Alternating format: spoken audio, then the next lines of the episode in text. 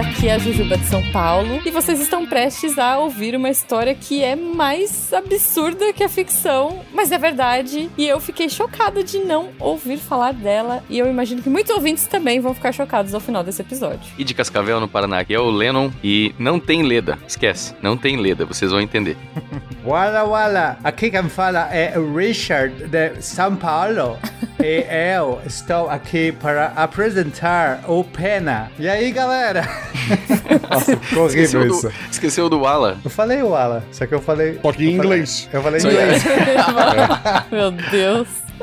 ok, depois dessa Tá esquizofrenia toda, deixa pra lá. Salve, salve, gente amiga da ciência, da cabeça do cachorro. Eu sou o William Spengler e o começo da canção do paraquedista eu acredito que seja uma homenagem à figura principal do cast de hoje, porque ela fala mais ou menos assim: cumprindo no espaço a missão dos condores, valente e audaz, não vacila um instante, nas asas de prata, ao roncar dos motores, vai a sentinela da pátria distante. Olha, Olha aí. Hum. Maravilhoso, maravilhoso. Diga aos passos da Catarina que é Marcelo Gostinin e eu quero dizer que, embora hajam improvisos, todo o texto é culpa do Pena. Eu não tenho nada a ver com isso.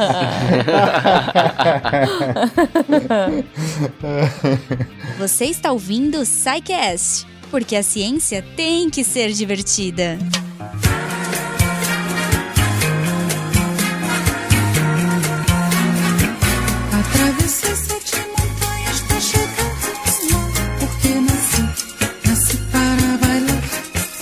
Muito bom, muito bom, pessoas. Bom, se você tá um pouco perdido, não sabe o que tá acontecendo aqui, a brincadeirinha do Pena, né? Aquela abertura em, sei lá, um inglês arrastado, um inglês com sotaque, um português com sotaque, essa fala do Guaxa. Por que a gente tá falando isso? Porque uma coisa puxa a outra. A gente tá aí com um especial, né? O Brasil vai pro espaço, o Deviante foi pro espaço viajando numa ideia que o Pena trouxe aqui pra gente. É, é como se fosse um audiodrama apenas. Explica um pouquinho pra gente, rapidamente. Vamos fazer um momento catinho aqui. Mas aí tem que entrar, tem que entrar com a vinheta do repórter Extra, né?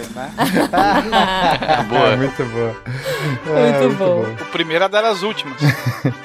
E, e é o Spengler que faz. Será que as pessoas reconheceram? Olha, pois Ah, é. com certeza. Mas enfim, essa ideia meio maluca, que é um, uma, uma sé- um podcast em formato de série, de audiodrama, Uhum. que tem que então é, é sonorizado, tem personagens e tudo mais. Então isso tudo surgiu de uma ideia minha de só escrever uns textos. Eu só queria escrever uns textos contando as simulações que eu tava fazendo sobre um, um- um programa espacial brasileiro. E eu tive essa ideia, nem sei porquê, porque eu gosto de simular coisas. Enfim, eu sou aficionado por, pelo espaço. Então eu gostava de ficar pensando como seria um programa espacial brasileiro. Aí eu comecei a construir esses foguetes simulados e tudo mais. E aí, algum dia, eu, eu precisava de pilotos de teste e, e eu queria encontrar esses pilotos reais, porque eu- é, parte do, do meu prazer era contar essa história como se ela fosse de verdade. Então faz parte da minha loucura, gente. Eu ficava lá pesquisando as coisas do Brasil e tudo mais. Aí eu descobri uma aviadora brasileira chamada Ada Rogato, que Simplesmente. quando eu comecei.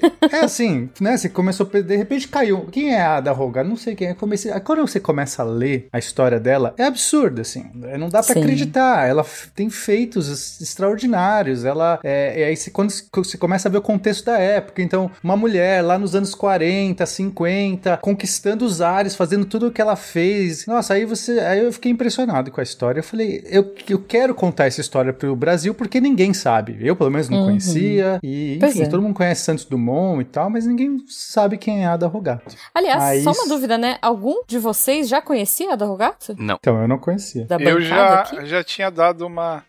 um, um passa- sobrevoando sobre a vida dela, assim. Muito bom. Guaxa? Eu já, eu já tinha. Tem um livro, putz, agora eu não vou lembrar, que a Malu tem, que são mulheres muito importantes e tal. Ah, eu sei qual é. Eu sei qual é. Muito legal. Foi, foi- foi até podcast da. Uhum. E, assim, é, e lá uma da, da- A gente lia pra Malu criancinha, né? É, ela ainda é uma criancinha, né? Mas quando ela não podia ler o próprio livro. é uma das, das, das pessoas. Embora é Era uma a Ada. página, um desenho simples, né? Mas tinha informação dela lá, então eu já conhecia por conta Olha disso. só. Mas no geral, eu acho que é muito pouco, né? Há 20 quilos atrás eu fui paraquedista, então a, história do Que paraquedismo.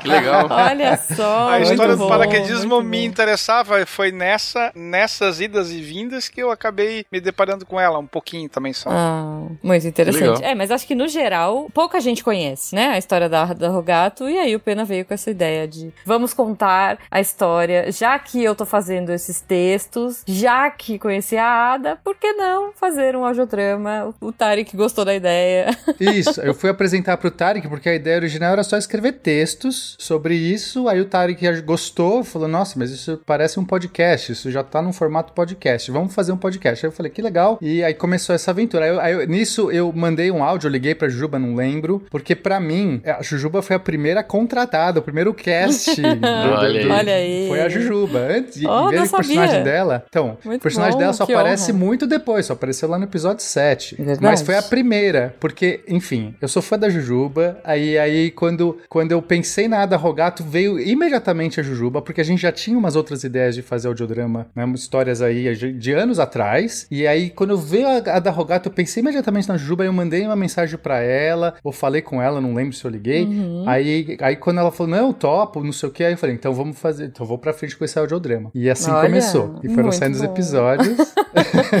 genial, genial. Poxa, é, que muito até legal, agora, viu? né, é um catinho mais ou menos, que não foi falado. É o Brasil vai pro espaço. Não sei se foi Eu falado ou não. falei, falei. Ah, você falou? Poxa, eu falei, Ah, então- O Brasil vai pro espaço. É, deixa, eu- deixa eu fazer um disclaimer, um, disclaimer não, um aviso aqui, que acho que isso é parte é muito importante. Por que que acontece? Então, é, o nome da série é O Brasil vai pro espaço, tá saindo semanalmente. Vai, a filhão. primeira temporada, vai, vai filhão.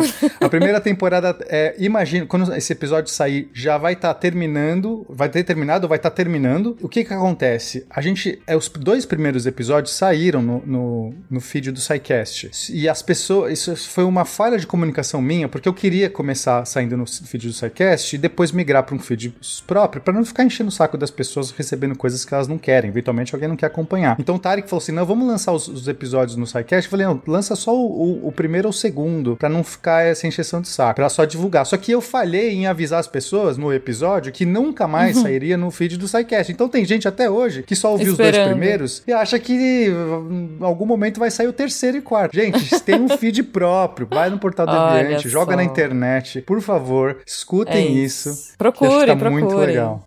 E, e, e olha só, se você ainda não ouviu, você ainda não chegou na parte da Ada, mas a Ada já apareceu. Eu já tô lá, Se você dizer, eu não não, ouviu, Ada. você está errado.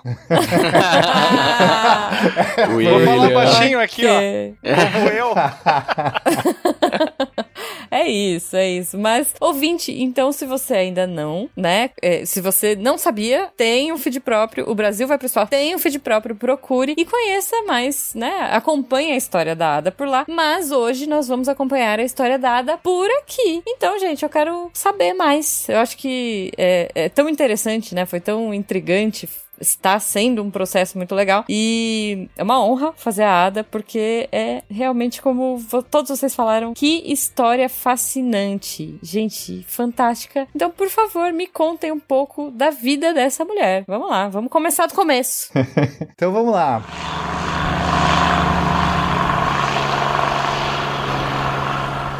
Ela nasceu em 22 de dezembro de 1910, só quatro anos depois que o Santos Dumont fez o voo, né, o histórico do 14 de bis. Então, ela já nasce ali com essa, no começo da, da aviação mundial, é o nascimento dela. E aí o que acontece? Ela é paulista, só que o pai dela acaba se mudando para o Rio é, por volta de 1920 para fazer trabalhos, enfim, leva a família e depois ele consegue um emprego em Maceió, porque ele era fotógrafo, ele faz uma coleção de fotos lá em Alagoas. É, aí nessa, nessa, nesse momento a Ada começa a ter uma educação formal de, de moças daquela época, então Tradicional. ela aprende tradicional, então ela vai aprender costura, bordado, mas também ela aprende piano e pintura. Então, né, tá ali. Só que nesse, já nesse, nesse momento que ela tinha ali por volta, né, tava ainda uma criança, uma, uma- por volta dos 10, 12 anos de idade, ela já dizia que queria voar. Tipo, coisa assim, de infância mesmo, né? E o pai achava aquilo absurdo, né? Assim, não dava bola. Meio que, ah, tá, tá, você quer voar. Beleza. A- a- ainda mais que, que com o piano fica mais difícil ainda, né? Aí o que acontece? Tem uma coisa que acontece na família dela que na verdade vai, vai ser algo que vai dar sorte pra Ada. Por quê? Porque o pai acaba se apaixonando por uma outra mulher, aí, aí. manda a mãe de volta pra São Paulo. Então lá por- pela década de 30, no começo dos 1930, eles voltam pra São Paulo, passam um perrengue porque aí é uma, uma mulher mulher é, solteira, com uma filha. A Ada começa a, a- a costurar pra ajudar a mãe. Eles estão no bairro de Santana, aqui de São Paulo. E a Ada é pertinho ali da, do Campo de Marte, onde tinha o primeiro aeroclube de São Paulo. Ah, e também o, o primeiro, primeiro clube de, de planador também. Eram os dois, as duas entidades estavam no mesmo lugar que era o Campo de Marte. E a Ada ficava vendo pela janela os aviões, planando ali, voando. Aí, pronto. Se ela já tinha esse sonho, de repente ela tá do lado do Campo de Marte, ela começou a frequentar o Campo de Marte. Ela ia pra lá pra ver esses aviões. E ela, nesse momento, ela já tem várias referências na aviação. Então, ela pesquisa, né? Ela já tinha esse sonho, ela pesquisava. E aí tinha algumas dessas referências. Uma delas era Amelia Earhart, que é uma americana que é, fez grandes feitos, né? Fez uma travessia ali no Atlântico Norte. Foi a primeira mulher a fazer isso.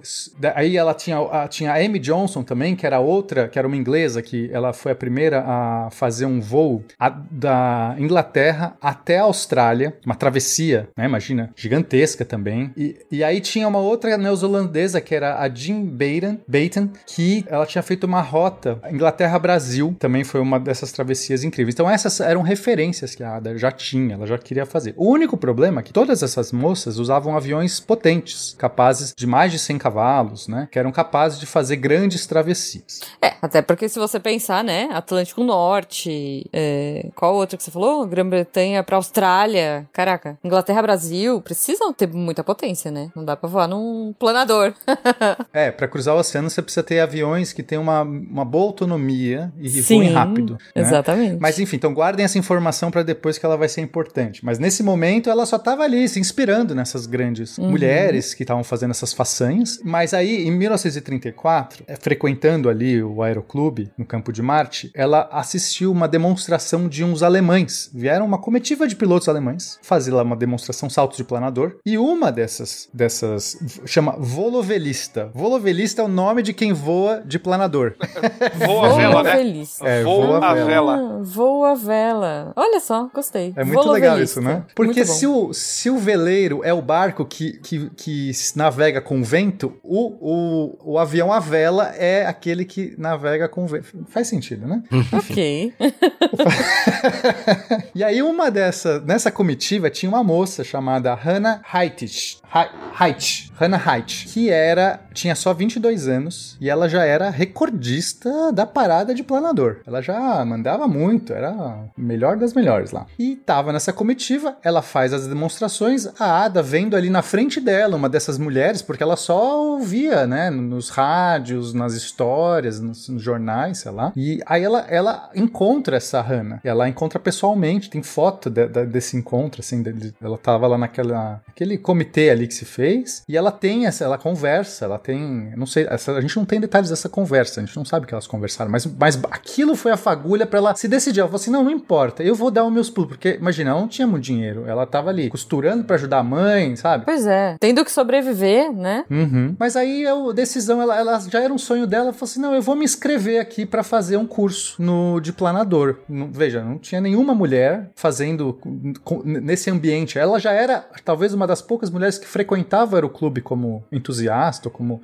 como plateia, sei lá. E aí ela foi a primeira mulher a tirar o brevet, né? Brevet é o nome dessa carteira de motorista, digamos assim, de avião, de planador da América do Sul. Então, em 1935, começa o seu primeiro feito, o primeiro desbravamento dela.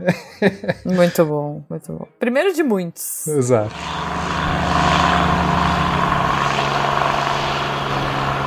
É interessante contextualizar um pouquinho do mundo nessa época, né? Porque virada do século XIX para o século XX, a gente tem o alvoroço que ficou conhecido como Segunda Revolução Industrial, onde a gente vai ter grandes progressos nas ciências, progressos técnicos, progressos industriais, e a área da aviação vai ser uma grande menina dos olhos também. Não, tanto é que o Santos Dumont voa em, em 1906, né? Mas você vê que até 1910, mais ou menos, nós tínhamos, bom, o mundo era majoritariamente masculino masculino. Evidentemente que essa área também será basicamente composta por homens, né? Talvez a exceção, a, a- a primeira do mundo a ser reconhecida como piloto, foi uma, uma moça de origem nobre, Raymond de la Roche, que se torna a primeira brevetada, né? Claro, a partir dali você tem outras chamadas pioneiras, mas isso leva um certo tempo, né? Ela vinha de de uma estirpe nobre. Muito provavelmente isso abriu portas. Aqui no Brasil a gente tinha uma situação bem diferente em relação à mulher, ou a ela, especificamente a Ada. né? O pai dela era imigrante italiano que acabou tendo a sua família,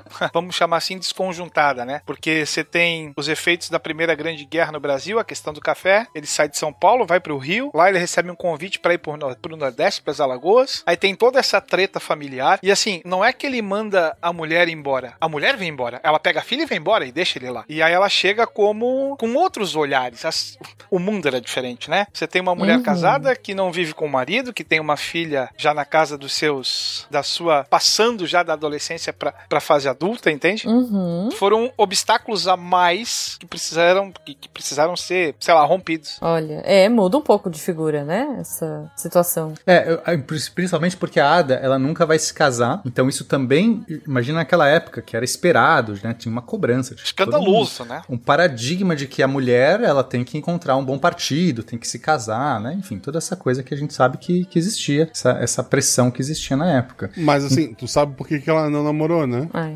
Por quê? Porque ela ia perder o brevet. Ai meu Deus. Nossa. ok, é isso. Desculpa, gente. Justo, justo. Essa gostei. piada também foi o Pena que escreveu. é isso, eu não me responsabilizo.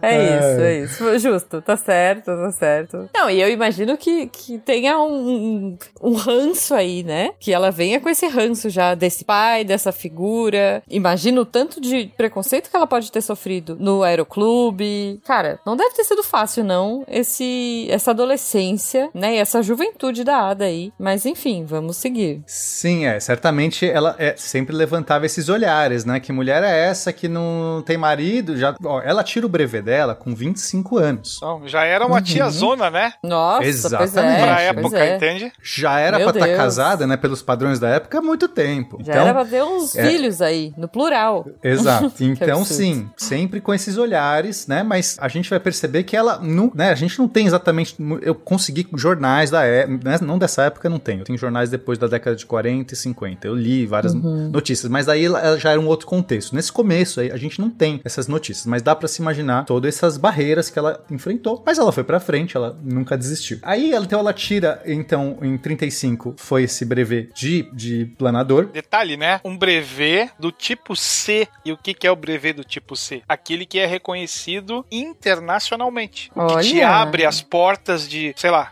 clubes de, de planadores, aeródromos, em qualquer lugar do mundo. Hum. É, e, e, inclusive ela vai voar, assim, ela, ela nunca voou fora das Américas, até porque o avião dela nem conseguia, mas nas Américas ela vai voar em todos os lugares que você pode imaginar. A gente vai chegar nesse momento ainda, então faz muita diferença ser um brevet internacional, porque ela vai permitir ela fazer isso. Mas aí logo na sequência, no ano seguinte, em 3 de maio de 36, ela tira o brevet de aviadora. Então, aviadora aí, ou seja, de avião com motor, né? Não era planador. Ela foi a terceira mulher a tirar o brevet no Brasil de, de, de motor. Avião com Aviadora, motor.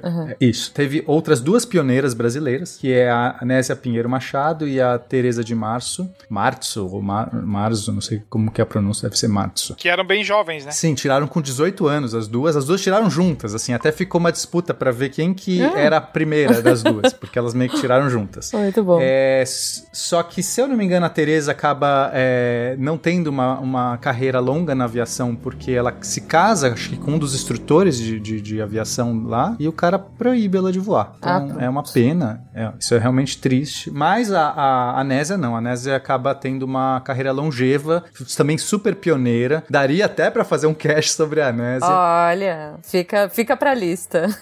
Sim, assim, vamos pesquisar a história da Nésia também, que é muito legal, mas não cabe, não dá pra gente fazer um SciCast das duas, então, gente, vamos deixar a Nésia pra outro momento. Quem sabe ela apareça no Brasil Vai pro Espaço. Uma aparição É, especial. pode ser. pode ser. Mas ela já é mais velha também, né? Então teria que aparecer num contexto mais só de consultora, de É, repente. só um oizinho.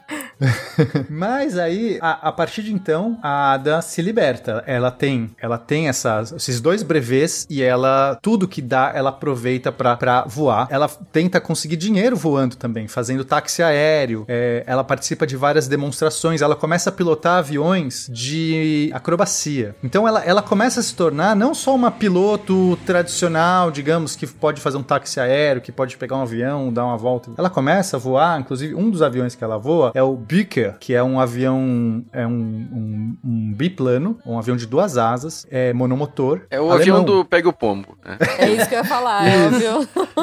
é muito isso, parece Esquadrilha. Butre, por favor. Exato. Esse É é, um isso. clássico da Primeira Guerra Mundial. Se vocês já viram aquele do Indiana Jones. Indiana Jones também era biplano? Aquele que ele. Não sei se era biplano, acho que talvez fosse um monoplano. Mas enfim, é aqueles. é- e é- são aviões de manobra, aviões de, de acrobacia. Eles são. é, e, e ela começa a fazer essas coisas. Ela se torna muito boa nisso. Assim, as pessoas realmente é, se surpreendem. Super jovem piloto já faz, né, ela não foi, foi seguindo, foi seguindo, fazendo manobra e começando a fazer pa- participar dos eventos de demonstrações e assim ela foi tocando a sua carreira de piloto. A sorte acompanha os audazes. E ela sempre teve essa vontade de voar. Ela falava pro pai desde pequenininha. Imagina com, com um aviãozinho desse que fazia acrobacia, o, o que ela não aprontava pelos ares, né, cara? E sem o pai Medo presente. ela não tinha. E sempre pai presente. Exato. Então, putz, ela tava É, mas você, literalmente livre pra voar. você vai ver essa característica dela o tempo inteiro, essa desafiadora, né? Tudo que ela faz. Uhum. E, e dá pra ver, assim, que, pô, é uma pessoa diferenciada. Eu, eu- eu, por mais que pareça engraçado, não é uma piada. O meu, meu tio mais novo, por parte de mãe, ele tinha o sonho de voar também. Ele fez uma asa com uma cortina velha e pulou de cima do telhado. Quebrou o braço, foi, foi uma, foi uma bosta. Nossa. É, ho- hoje, ho- ho- hoje é uma pessoa quase normal, mas assim, faltou uma, uma, uma motivação ali, um estudo, talvez, não sei. Qu- Quase Sei, normal é. graças à queda, né? talvez, talvez. Ela tinha essa convicção aí, tipo, vou para o ar, vou voar e foi. Então, mas vamos foi lá. mais do que isso. Porque em 39, então vamos lá, três anos depois que ela tinha o seu, sua carta de, de motorista de avião, Uhum. ela se torna piloto de teste de Ai, ai, ai. planadores do IPT, o Instituto de Pesquisa e Tecnologia da, da USP. Tá. Ou seja, ela começou a pilotar planadores experimentais Gente. para desenvolver um planador brasileiro. Aí a gente tá falando de coisas muito audaciosas, entendeu? Piloto de teste não é tipo, vou pilotar um negócio aqui, vamos ver se voa. E aí Muito eu tenho que, se não voar, eu tenho que me virar no ar. É, é absurdo, assim. Muito bom, muito bom. Então Não, eu tô aqui pare- pensando. Eu tenho. Tem, eu, é, na neuropsicologia, tem alguns testes que a gente faz em pacientes que vão avaliar temeridade, vão avaliar impulsividade, vão avaliar o quão audacioso, né? é, o quão o, o paciente é, o quão ele se coloca em risco, o quão, quanto ele tem tendência a, a coisas que podem colocá-lo em risco. O dela eu já tô vendo que ia dar no talo, assim. Essas coisas iam estar lá em cima. Eu, já tô, eu tô vendo o gráfico do teste dela aqui na minha frente. Mas assim, planador é um avião sem motor. Ela não tá muito longe do meu tio. Eu queria registrar. Exato. que, assim, o que separou meu tio dela, assim, porra, foi, foi uns quatro anos de estudo. Foi a falta de sorte. Foi, foi o material errado. ok. Bom, vamos lá. Então, Se ele tivesse teste. passado no IPT antes, É verdade. Ah, tá vendo? É que o seu tio não tava em São Paulo. É verdade, é verdade. É isso. E Na a- ela, me, forquilinha não tinha, não tinha. cara, o nome é sugestivo, né? Pra fazer o quê? e ela me lembra muito uma, uma piloto que já foi comentado no SciCast anterior, acho que no de Conquista da Lua, que é a Ruth Law Oliver, né? Ela também Uhum. é ela é toda destemida, fazia é, manobras e tudo mais, então é- a característica das duas é bem parecida. Uhum. Tem que ser assim pra, pra voar, gente. Pra fazer essas coisas. é, ainda mais sendo piloto de teste. no- se não for assim, não tem como. Desculpa, vai lá. Mas, não, mas, mas tranquilo. Mas, é, e aí, infelizmente, como ela não era abastada, diferente de outras é, mulheres que tinham condição, tinham famílias, tinham. é, Não eram era herdeira. Ou nobres ou tinham dinheiro. É, ela não era herdeira, então ela tinha- teve que arranjar um emprego pra sustentar o hobby dela, que era um Uhum. hobby, né? Vamos colocar assim, meio que caro. Mesmo que ela ganhasse dinheiro também, fazendo táxi aéreo, mas tinha, não, não, dá- não- dava conta. Então ela entrou, ela conseguiu um emprego de escriturária no Instituto Biológico, que estava ligado à Secretaria da Agricultura. Ainda tá, né? Até hoje. É, é, enfim, tá ligado à Secretaria da Agricultura. Então ela tinha aquele emprego lá das, das 8 às 6, da- não sei se era das 8 às 6, enfim, das 9 às 6, não sei qual que era o. Enfim, ela tinha o empreguinho É, dela. mas tinha que bater ponto pra pagar os boletos. Exato. Isso. Ah, ok.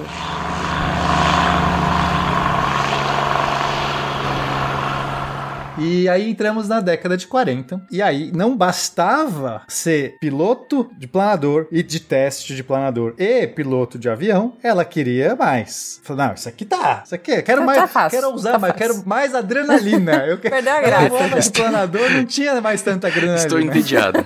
Mais que um, que um avião sem motor. Queria voltar a Perdeu a graça já. O meu prazer agora é risco de vida.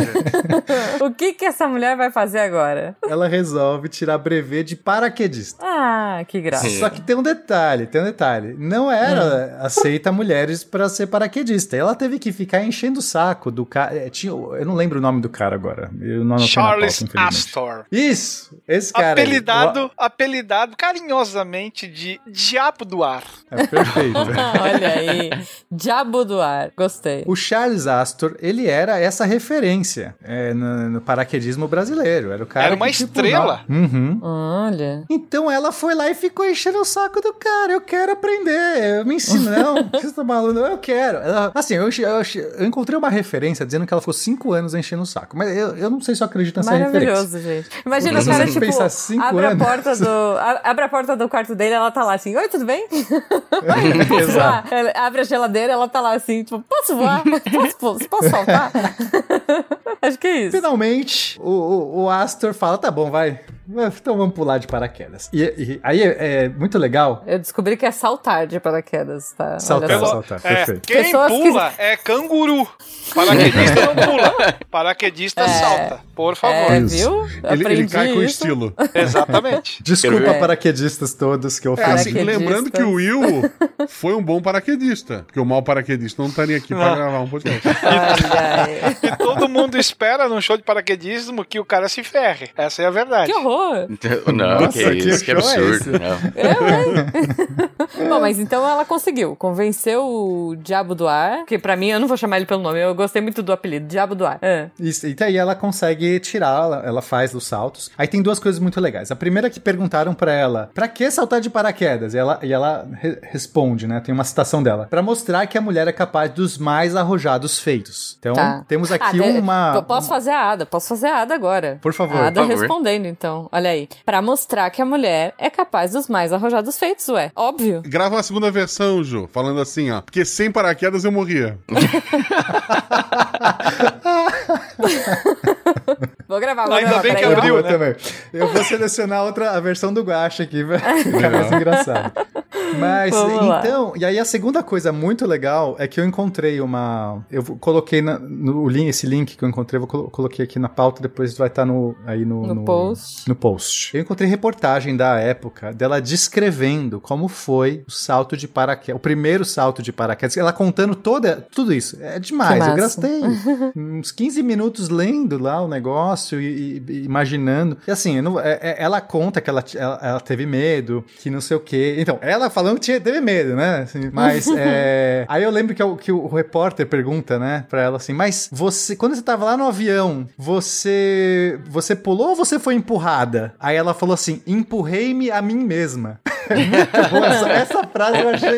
Falei, cara, isso é sensacional. Empurrei-me a mim mesmo. Que Muito mostra bom. muito esse dilema interno. Você tá ali com medo, mas fala, caraca, eu tenho que me. A, a reportagem é demais, depois convido aí a lerem. Uhum. Então, ela se torna a primeira brevetada paraquedista do Brasil. Brasil, Olha. Lennon, ou do mundo? Não, mundo não. né? Não, do Do Brasil. Brasil. Do, do Brasil. Do Brasil.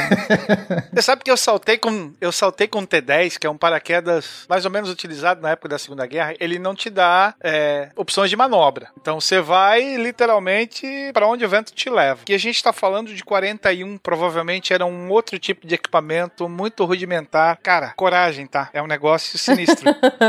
Meu Deus. É, não é que nem hoje em dia, né? Então, acho que isso é uma coisa que, que me chamou a atenção no relato que eu li. Porque hoje, quem vai pular de saltar de paraquedas, vai aprender a saltar, vai saltar primeiro com o instrutor, certo? Você salta Sim. com uma pessoa, a pessoa vai, você vai sentindo o negócio, você não tem responsabilidade nenhuma. Não é, É. você que vai ter que abrir o paraquedas. O paraquedas primeiro que o paraquedas abre sozinho. E outra coisa, né? O dobrador, tem, tem uma pessoa que dobra o paraquedas, né? Porque Tem assim, um especialista só pra isso. Tem um especialista que vai dobrar o paraquedas pra garantir que na hora que você puxar a cordinha, ele vai abrir certinho lá em cima, né? Já começa daí. Uhum. Não é você Sim, até- amontoar tudo e sacar no. Eu, quando saltei, a minha instrutora era, era uma mulher. Olha, que massa. Uhum. Israelense, inclusive. Que legal. É, então legal. já começa daí, né? Você tem que ter, tá dobrado bonitinho. Você, é, hoje em dia, né? O paraquedismo Nutella, sei lá. tem o dobrador. Você salta com o instrutor. Você tem que fazer não sei quantos saltos hoje pra você poder começar a saltar sozinho. Vocês me corrijam se eu estiver errada, mas é pelo menos uma amiga minha que, que começou a saltar é, sozinha foi me dizendo algo assim, né? E depois É, de muitos saltos é, acompanhados, aí você começa a saltar sozinha, mas sozinha com o instrutor saltando junto com você. E aí depois você pode começar, depois que você atinge lá, não sei quanto a, a sua pontuação, você consegue é, pousar no lugar certo, você consegue fazer o negócio certo, aí você vai poder começar a fazer é, saltos mais independentes, né? E mais um detalhe, que os paraquedas de hoje são, eles, se você não abrir o paraquedas, ele abre sozinho a partir de uma certa altura. Tem um Sim. altímetro, tem toda uma tecnologia. Se apagou no ar, ele, ele, você não vai morrer, ele, o paraquedas vai abrir sozinho. Uhum. Gente, quando a gente tá em 1941, não tem nada disso. A Ada saltou, seu, o primeiro salto dela é sozinha. Sozinha, sem Meu instrutor, Deus. o cara falou assim, vai minha filha, pode ir. E ela Vai, ficou esperando quando ela falasse, você agora você pode ir. Conta até aí 10 e, ela e falou- puxa a corda, né? É, e ela falava, eu, eu- eu- eu segurava a argola como se aquilo fosse a coisa mais importante, porque era a coisa mais importante. Se ela largasse aquela argola e ela não conseguisse mais pegar a argola, ela, o paraquedas não ia abrir, sabe? Então, assim, quando Sim. você entende esse contexto, eu falo, caramba, é, é- é outro, é outro nível. E ela descrevendo que no meio do salto tava indo rápido demais. Então é isso, você, você tem que controlar o paraquedas, aí você cai, tinha que frear. Tudo isso na primeira vez que você vai saltar. A pessoa não tem nem o direito de apagar no meio do salto, tem que ficar consciente. Então, Exato. é difícil. De olho aberto.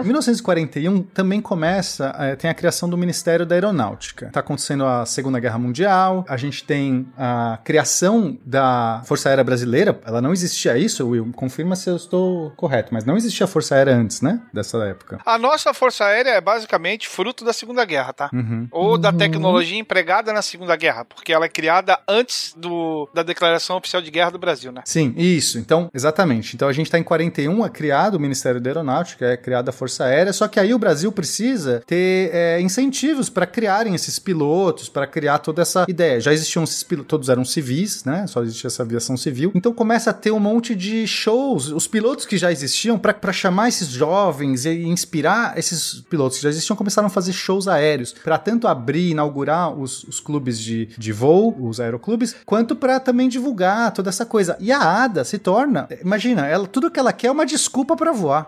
Ela vai, tu- ela começa a voar o Brasil inteiro nisso. Não, eu vou, Muito eu bom. vou. Não, quer deixa que eu vá, eu eu, vou.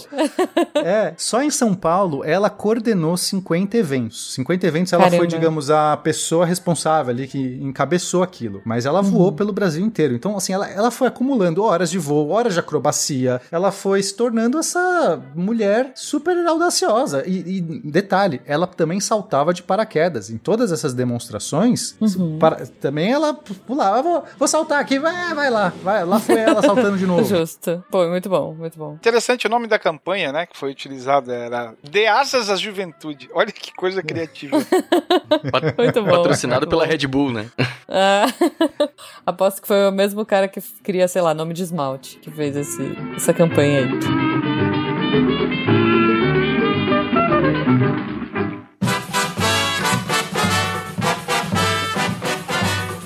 Aí acontecem algumas coisas legais. Então, é, em 19 de abril de 42, é, resolvem fazer um, um salto é, é um primeiro salto noturno sobre a água do mundo. Sei lá quem Ai, que teve essa ideia vi. maluca. Isso aí foi, é, isso aí foi em, em homenagem ao aniversário do Getúlio Vargas. Eles estavam fazendo uma demonstração pro presidente, ele tava lá, então. E aí. Que É, foi um ideia, evento né? de gala, né? Na, na, na Copacabana. Aconteceu na, na praia de Copacabana, não foi isso, Leno? Isso, daí tinha, o, tinha Na que ter os canhões de luz, na Baía de Guanabara, né? E, e tiveram Ah. que usar canhões de luz pra ver os paraquedistas, né? Você imagina, de noite no, no meio do mar ali, você não vê nada, né? É porque os caras não estavam de é, paraquedas gamer. Não tinha LED, não tinha nada. Não tinha né? LED, Veja bem.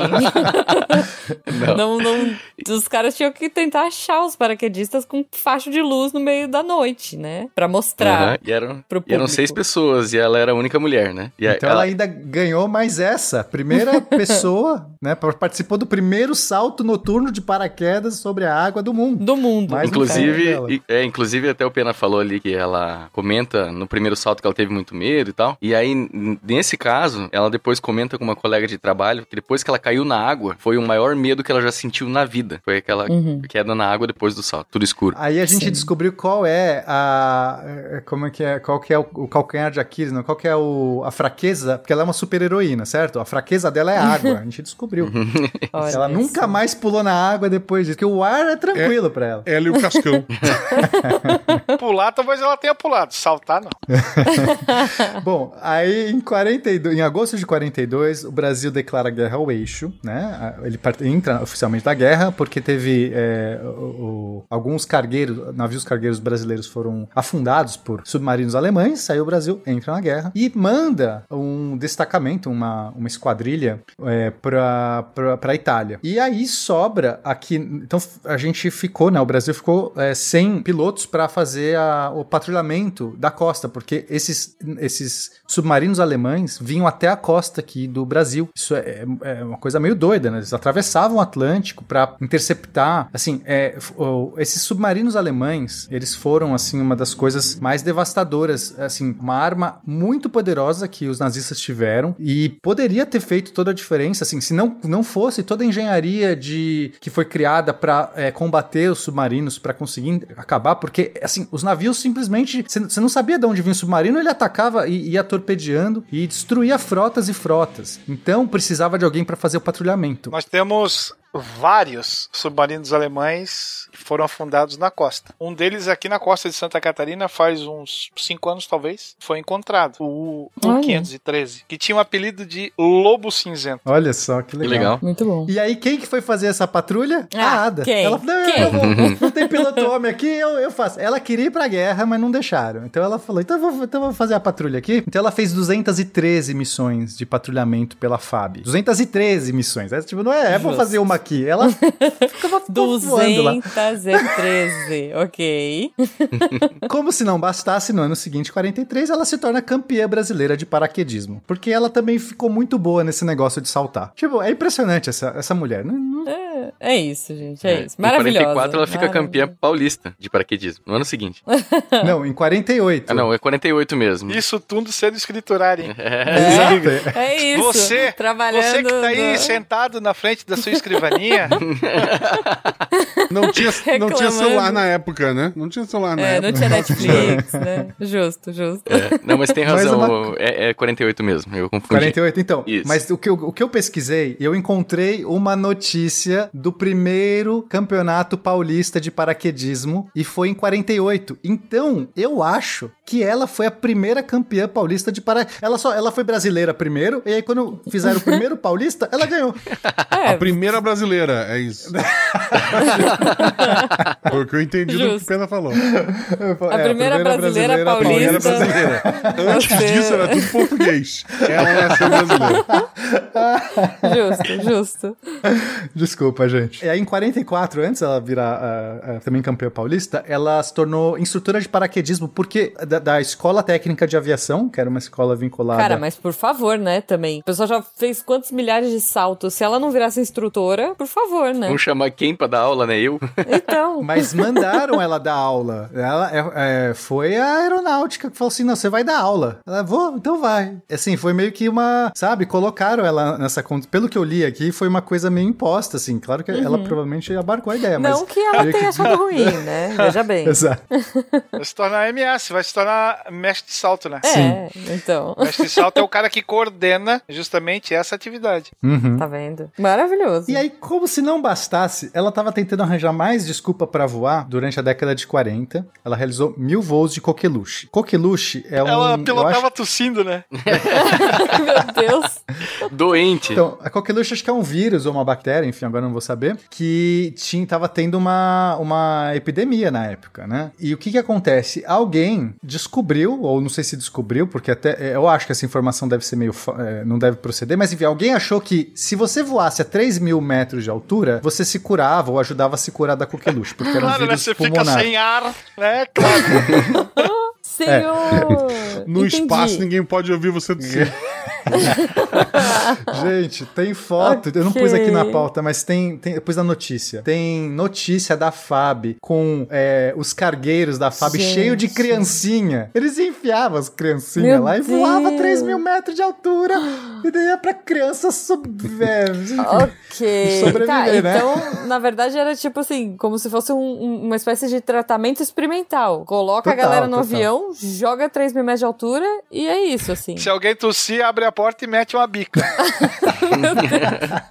É, com paraquedas. Porque, né, não precisa de instrutor, vai embora. Se Fala, tá vendo essa argolinha? Puxa, conta até 10 e puxa. Puxa, argola. Ok.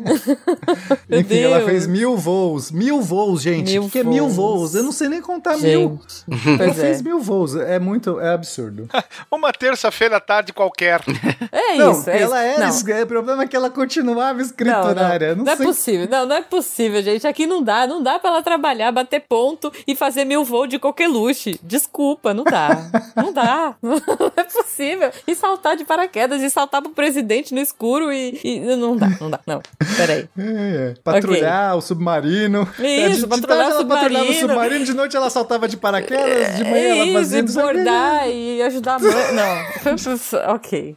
Vamos lá, que mais? Só, só falta você falar que ela fez mais coisa. Fez, ela achou que tava pouco. Não, Tá. tá. pouco. Aí, Jujuba, o que acontece? Lá na- onde ela trabalhava, no estudo bio- biológico, o pessoal viu que a broca do café tava arrebentando as lavouras, tava destruindo o café. A broca é E essa broca, broca é praga. treta. Tô ligada, tô ligada. Aí alguém teve a ideia, e não foi ela. Cara, o único jeito da gente combater isso é, é, é colocando inseticida por avião, voando assim, jogando inseticida. Não, deixa eu Aí te falar um alguém falou negócio. assim, mas alguém, você conhece alguma, alguém que poderia fazer isso? E ela trabalhando lá. Ela, Não. eu conheço. Não, não, não, não, não. Não foi assim que aconteceu. Eu vou te contar como é que foi. Não? Os caras estavam no, no- no cafezinho falando isso, falando assim, nossa, o melhor jeito é no avião. Aí eles abriram o bully, aí ela, puf, pulou do bully, assim, eu ouvi, eu ouvi falar avião, tipo, vocês falaram de avião.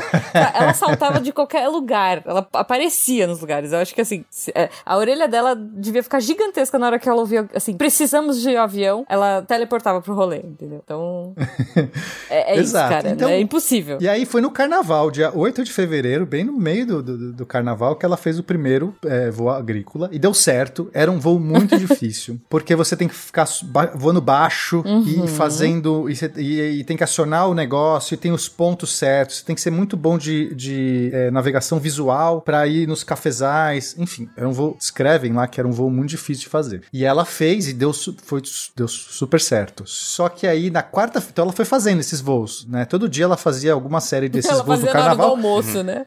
Não, porque era carnaval, ela tava de férias, entendeu? então Ah, ela, vamos aproveitar verdade. agora. Fato. Ela tava, né? Feriado. Em vez de pular carnaval. E detalhe que foi a primeira mulher a fazer isso, né? Ela foi a primeira mulher a ser esse Ah. tipo de piloto. Sim, Sim, foi mas até aí isso já não é agrícola. mais novidade. É. Aí, na quarta-feira de cinza, ela sofre um acidente. Foi o Eita. único acidente da vida dela, foi sério. Falam que, por- que, que é, solta o, o- o pesticida, sobe uma nuvem, né? E ela tem que voar abaixo. Provavelmente essa nuvem cobriu alguns fios da, de rede elétrica, ela não viu. Bateu nesses fios, o avião caiu, ela se estourou, quebrou vários ossos, quebrou vários dentes da, da boca, da arcada superior. Caraca. E aí ela teve que ficar vários meses parada, se recuperando. E claro que depois que ela se recuperou, ela continuou fazendo os voos de, de agrícola. Ela, ah, tá bom, já me recuperei, vou fazer. Ela, tipo, não se intimidou porque sofreu um acidente. Para muitas pessoas aquilo seria talvez o final de uma carreira Ei. de piloto. Sim, sim. Foi depois disso que ela levou o título paulista de paraquedismo, tá? Caraca. Sim, É, foi no é final verdade. desse ano que ela ganha o título, porque foi em 48. Pulou de gesso, Nossa. provavelmente.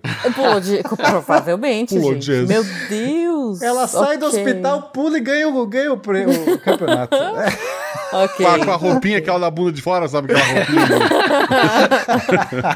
Numa Senhor. mão soro, na outra paraquedas. Foi. Isso. Talvez o gesso deu um peso maior e fez ela saltar mais rápido e aí ela ganhou em velocidade, vai saber. Enfim. Caraca, Ada, parabéns. Enfim. O gesso era nos dois braços, ela puxou a corda paraquedas com a boca.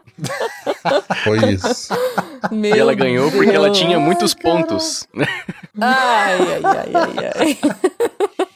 ok, É, não, teve assim, até- não, esse negócio, ela teve uma cicatriz no rosto que ficou, que é, é assim, é, a boca, acho que ela conseguiu um, um dentista que, que fez os dentes. Eu tentei pesquisar até como que eram os tipos de implante dentário da época. Eu não achei direito mas, é, os detalhes, porque eu fiquei curioso pra saber como que eram os implantes. Mas enfim, ela conseguiu recuperar a boca, né, os dentes, só que ela ficou com uma cicatriz no maxilar, que ela dizia que é, é, é, era uma coisa que ela se ressentia um pouco, né, dessa vaidade dela, tipo, de ter ficado, mas é, depois, pelo que eu percebi, ela, ela é, foi tratando cada vez mais leve, assim, no começo falam que ela é uma coisa que talvez que ela se envergonhasse e tudo mais, depois ela foi deixando pra lá. É, até porque é um detalhe, né? Você falou dessa questão da vaidade dela. A maioria das fotos que eu vi dela em, nos voos, nos eventos, ela tá sempre muito arrumada, né? Sempre de salto, sempre super elegante, assim. Ela era incrível, cara. Uhum. Tipo, muito, muito bonita. Muito bonita. Foi nessa mesma época que ela perde o, o futuro marido, né? Foi. Eu não sei se foi antes ou depois do acidente, você sabe? Foi logo depois. Não, ela se acidenta, ela melhora, volta a voar e nesse meio tempo ele morre. É, ela entrou em depressão, inclusive. Foi, foi isso. Que aí tinha, ela tinha sofrido acidente, aí o cara morre, ele morre de hanseníase. Peraí, que cara? Popularmente conhecido como lepra na época, né? É, então, era um namorado.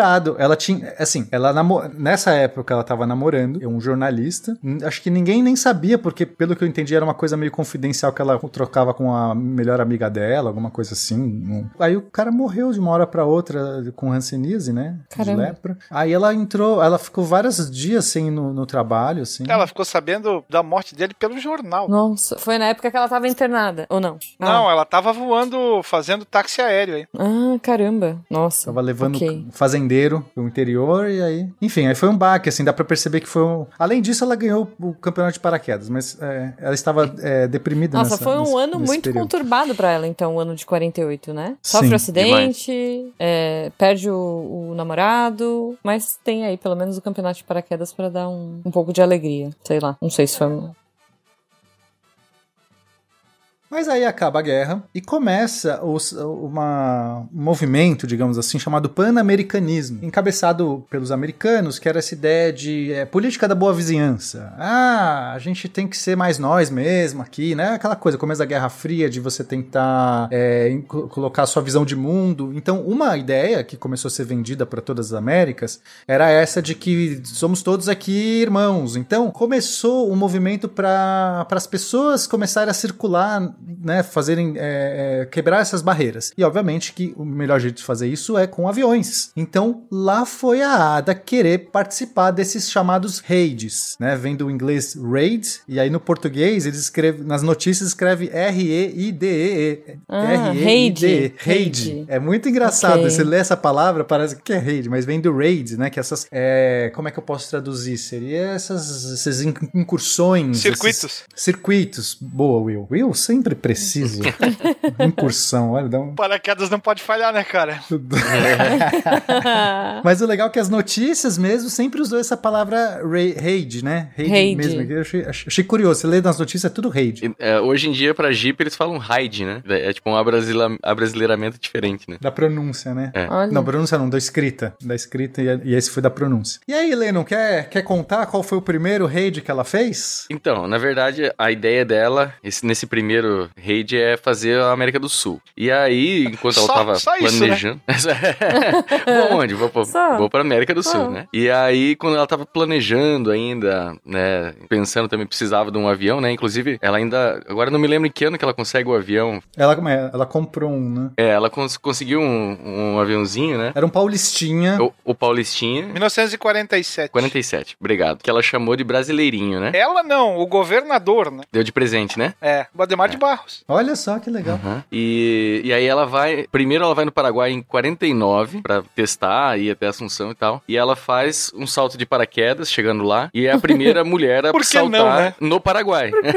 É isso. Por que não? Por que não? É, então né? ela viu, viu, viu que deu tudo certo, planejou a viagem dela. Então, Vou fazer um 1905 Rio São Paulo? Não vou fazer um Rio São Paulo. Vou fazer um São Paulo Pra Paraguai. quê? Saltar de paraquedas quando chegar lá, né? Quer dizer, é, É, isso. Isso foi em 1950. Então ela foi primeiro pro Paraguai, ela pousou em Assunção e aí a- a- ela já tinha fama, né? O pessoal já sabia quem que ela era, até porque em 49 ela- já tinha ido no Paraguai pra saltar. E aí o pessoal Uhum. recebe ela com ovações e tudo mais. Onde ela pisa, o pessoal recebe ela muito bem, né? Uhum. E aí, é quando ela vai pra Argentina, então ela para primeiro no Paraguai, vai pra Argentina, ela sobrevoa Corrientes, passa por Residência, Santa Fé, Rosário e para em Buenos Aires. Lá em Buenos Aires também, homenagens, passeios, levam ela pra tudo quanto é lugar. Muito aí, bom. Por, enquanto, tá tranquilo, né? Porque, né, passamos dois países, mas tudo bem. Então agora vamos pro Chile. Só que, pra chegar no Chile, você tem um detalhezinho a mais, que é a Cordilheira dos Pequeno Andes, né? detalhe. Quer dizer, grande detalhe, né?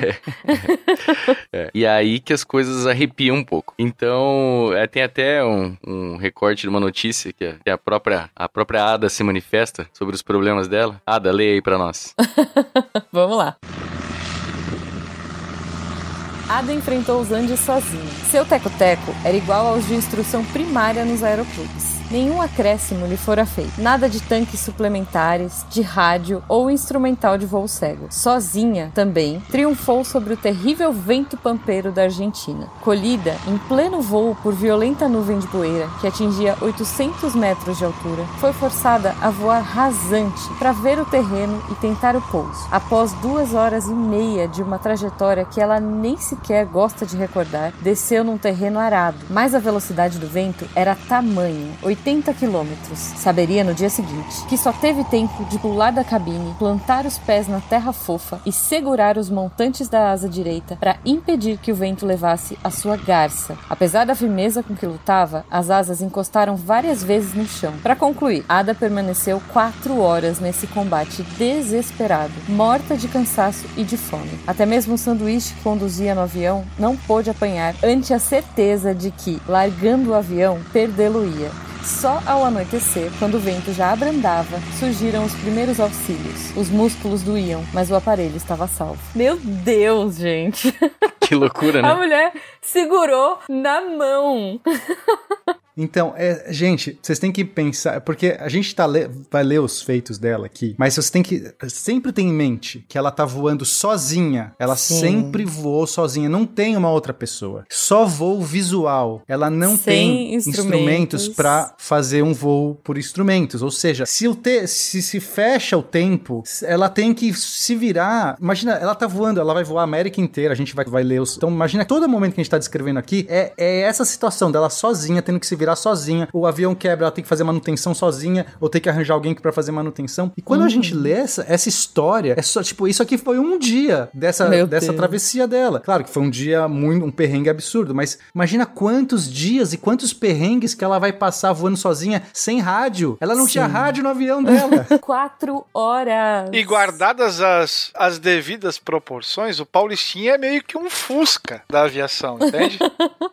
Muito bom. Gente do céu. Nossa, impressionante. Paulistinha que era nacional, né? Por isso que ele tinha esse nome, né? Ele foi fabricado pela Uhum. Companhia Aeronáutica Paulista. Que legal. É, eu fico imaginando, né? Assim, hoje em dia já tem todo, todo a instrumentação, toda aquela coisa, né? é, controle aéreo. Ela voava no visual e como tá aí, né? Às vezes E no MOOC. tempo ruim e no MOOC, literalmente, né? Cara, às vezes um tempo ruim, um- principalmente nos Andes ali, os- esses ventos são, né? Você vai pro Chile, você vai pra Argentina, hoje, em, em aviões grandes, você pega uma turbulência danada pra chegar nesses lugares. Eu fico imaginando ela com Paulistinha, cara. Que absurdo. Mas vamos lá, vamos continuar aí. Ela foi, então, chegou no Chile, conseguiu chegar. É. Tinha que, tinha que atravessar os Andes primeiro. Conta aí, Leno. É, o problema é que ah, esse Paulistinha aí, ele tem. ah, os aviões ele tem um- uma, uma característica chamada de teto de voo, né? Ele, é um- ele não Uhum. pode passar de uma certa altitude porque. Por vários motivos, né? Mas com a- a- o ar mais rarefeito, a potência do motor já, já muda, o consumo de combustível, a eficiência do, do motor eh, muda completamente, né? E ela tá Uhum. com um avião de passar veneno, né? Não, tá tentando com passar por cima. né? É, então. E o Tá teto bom, é tá com 3.500 fusquinha no Paulistinha. Tá. É, 3.500 metros, se eu, se eu não tô enganado. E aí, Uhum. ela consegue essa, essa altitude perto de Bariloche e Uhum. consegue finalmente chegar no Chile, né? Assim, ela Boa. tem que encontrar a janela. Imagina você, você tem uma cordilheira que é 4 mil pra cima, né? A Uhum. cordilheira dos Andes, né? 4 mil pra cima. E ela tem que achar uma janela. E ela não tem, não tem no mapa. Não existe, gente, não tem GPS. Não tem, não tem assim, ah, não. É, mal e mal você, tá tem carta voando. aérea. Mal e mal Não. carta aérea. Exato. A, a- a carta ali, você sozinho, sem instrumento, não serve de nada também. Não, não é um carro que você para na esquina e fala assim, "Ô, onde tá o posto Ipiranga? O cara, ah, velho, não sei- como- onde que eu Né? passo os Andes? Não sei onde você passa os Andes, amigo. Onde que eu passo em 3 mil e poucos metros, né? De al- Não, de não tem plaquinha lá em cima. É. E o avião tem uma autonomia de 7 horas. Então, assim, ela tá voando procurando janela e vai passando o tempo, daqui a pouco ela não tem mais. ma- Ela, ela tem que voltar, ela tem que achar outro aeroporto. E assim, sozinha. Uhum. Não, tem, não tem rádio pra falar. Ô, alguém, alguém me escuta aqui, gente, eu tô meio perdida, eu preciso muito. não tem. Gente, Né? é, é por isso que é, não dá pra gente entender. Tipo, Sim. eu, não, eu começo a imaginar isso. É absurdo o que ela fez. É, é absurdo. Ninguém acreditava. Tem, tem relatos. As pessoas falam assim: não, você é maluco, você não vai, você não vai conseguir. Todo mundo falava isso pra ela. E ela foi. Sim. E ela foi. Foi, chegou no Chile. O próximo destino dela seria o Uruguai. Só É, que, como tá. o Pena falou, a autonomia do avião dela é muito baixa. Então ela tem que ficar parando Sete o tempo horas. inteiro pra Uhum. abastecer e tudo mais. Até pra ela dormir, descansar, enfim. E aí, na volta, ela volta por um outro caminho. E aí, pra chegar na Argentina, ela tem que andar por duas horas em uma altitude de 3.300 metros. Ou seja, é só 200 Caramba. metros abaixo do teto do avião dela. Ela tá no limite, né? Tá no limite, sabe? Meu e Deus. aí, a, a galera, quando ela chega em Buenos Aires, né? Pô, cara, olha o feito dessa mulher, né? Fizeram uma festa surpresa pra ela. Da hora que ela chegou, ela já tinha, tinha um banquete. É isso, gente. É, é o mínimo, né? É o tinha um mínimo, né? banquete e um cilindro de oxigênio, né? Exato. Não, e aí vai virar uma coisa muito curiosa que é, é, o nome dela vai se espalhando pela América Latina. Ela, as, pessoas, né, as notícias vão. Exato. Aqui começa. é, ela transcende fronteira já, né? Sim. E aí, quando ela volta pro Brasil, ela já é escoltada por 10 aviões civis que, sabe aquela coisa? A Ada vai chegar, a Ada vai chegar, vamos Nossa. aqui do aeroclube, vamos subir lá e, e aí ela vai sendo escoltada. Isso vai Muito acontecer legal. sempre. A partir desse momento, todos os, os raids que ela faz, antes dela chegar no lugar, já vem aviões, já tem festa, já- ela já ganha prêmios. E ela vai acumulando inúmeros prêmios. Assim, chega lá, pô, tá aqui a Ordem Honrada da Aeronáutica do Paraguai. Aí agora a Ordem de Mérito da Bolívia, a Ordem do não sei o quê. Ela Por vai, quê? tipo, vai acumulando. Porque, gente, é isso, E né? o mais legal, as pessoas vão escrevendo no avião dela. E o avião dela vai se tornando um Isso é muito mosaico. massa. É tipo aquela Cara, último é- dia de aula que todos os seus amigos É, é. escrevem na camiseta. Não, ela já tinha É feito isso. com o gesso, né? Lá, no- lá atrás. É, é verdade. É Ela o fez com gesso dela. e agora ela fez com o avião. Tá, então ela começou a ficar com essa fama, a gente já foi pro Chile, já voltou e, e, e para onde ela foi? Me contem um pouquinho aí. Chegou aí pro Uruguai, o que que ela fez? É, então ela foi pro Uruguai, lá no Uruguai ela foi recebida por um grupo de, de aeroclube lá que escoltou ela e como o Pena falou, quando ela voltou pro Brasil, chegando em São Paulo também foi recepcionada por esses é, companheiros, né? Pessoas que vieram, Uhum. foram ao encontro dela pra ela poder pousar. E aí então esse primeiro raid ela fez, é, to- totalizou aí 11.200 quilômetros e somando tudo dá 116 horas de voo, solitário, sozinho. Caraca. É, e aí, Meu assim, Deus. como isso daí acabou perdendo a graça, né?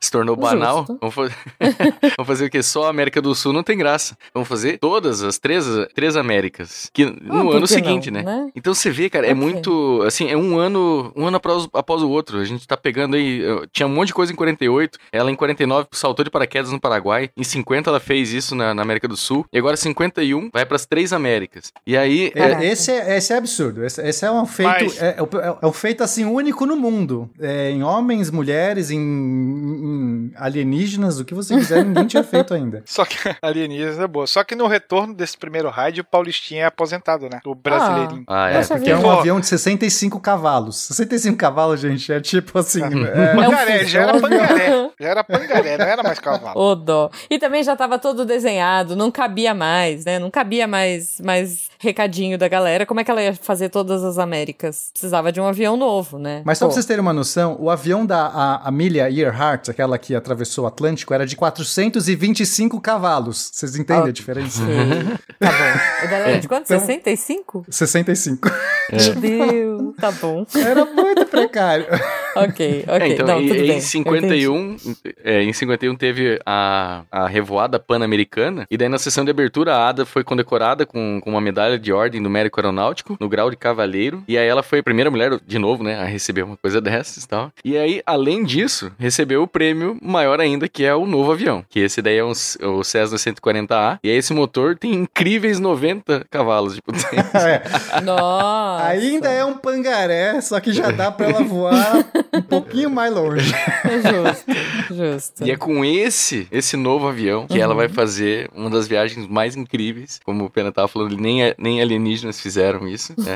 Ela sai, então ela sai do Rio de Janeiro em abril de 51. Ela para, Tá. passa em vários lugares, passa por São Paulo, Assunção, é, volta para pro Brasil, vai pro Uruguai, Argentina. Ela, é, vocês têm que ver, a gente vai deixar uns mapas pra vocês darem uma olhada por todas as cidades onde ela passou. A, a qualidade tá ruim pra ler, mas dá pra ter uma noção onde ela vai e volta, onde vai e volta, sabe? Porque ela não faz um contínuo assim, ela vai visitando e volta. Daí ela vai pro Chile de novo. Talvez pra abastecer e pra. Não sei. Por que, que ela volta, será? Não, não, Porque- ela não volta pra cidade, pra São Paulo. Ela, ela vai ah, zigue-zaguear. Tá, ela vai ela tá sempre voltando- avançando. Ah, Isso, eu entendi, digo que ela volta pro entendi. Brasil, né? Mas ela vai passando, Ah. daí ela vai ter que ir pro Uruguai, Argentina e tal. Aí ela vai pro Chile de Ah, novo. ela vai pra Só a Curitiba, Cordilheira dos. Andes ela passou 11 vezes. Caraca. É que ok. o objetivo dela era fazer todos os países das, das três Américas. Tipo, ela tinha que visitar todos. Então ela foi encontrando um zigue-zague que meio que desce pra visitar todos. Então por Hum. Ok. isso que às vezes ela volta pro Brasil pra continuar pela costa do Brasil. Mas Entendi, entendi. Meu Deus. Tipo, E Ela- o nome? Esse pessoal que batiza aeronave, né? Sei lá. Primeiro Ok. Foi. Primeiro era o Brasileirinho. O Brasileirinho. segundo foi batizado de Brasil. aquele era 90 cavalos, o outro era brasileirinho. esse É, era o outro Brasil. é Brasil. Agora vamos ver qual vai ser o Brasileirão, né? Quando que ela vai ganhar o Brasileirão. Enfim. É, então, o, o- o outro, o outro avião que ela tinha antes tinha o teto de 3.500 metros e esse já tinha de 5 mil metros. Então, assim, pra ir Ah. pro Chile já tava um pouco mais tranquilo, né? É, podia passar em outros pontos, né? Ainda assim, as pessoas achavam uma temeridade aquele avião cruzar ah, os Andes. Só que ela Mas já tinha esse- voado com o de 3,500, ela falou assim, gente, você já viu aí com o de 3,500. Gente, segura a minha é caipirinha aí, sabe? Ah, vai que é fechado, né?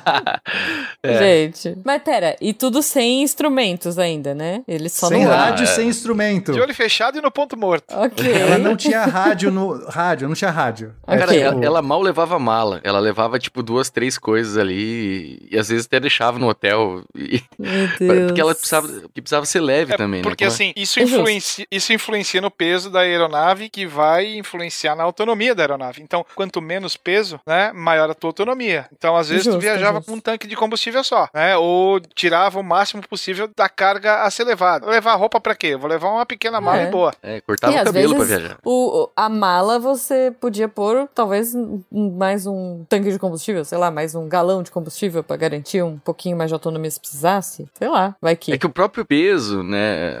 do- assim, só, só necessariamente É, colocar mais sei. combustível não quer dizer que você vai ter uma autonomia maior dependendo do tipo da viagem que você vai fazer, né? É. É, Mas Depende enfim. da Nossa. altitude que tu, que tu opera também. Exato. Então são vários fatores que tem que ser levado em consideração. Pois é. Gente, que, que loucura.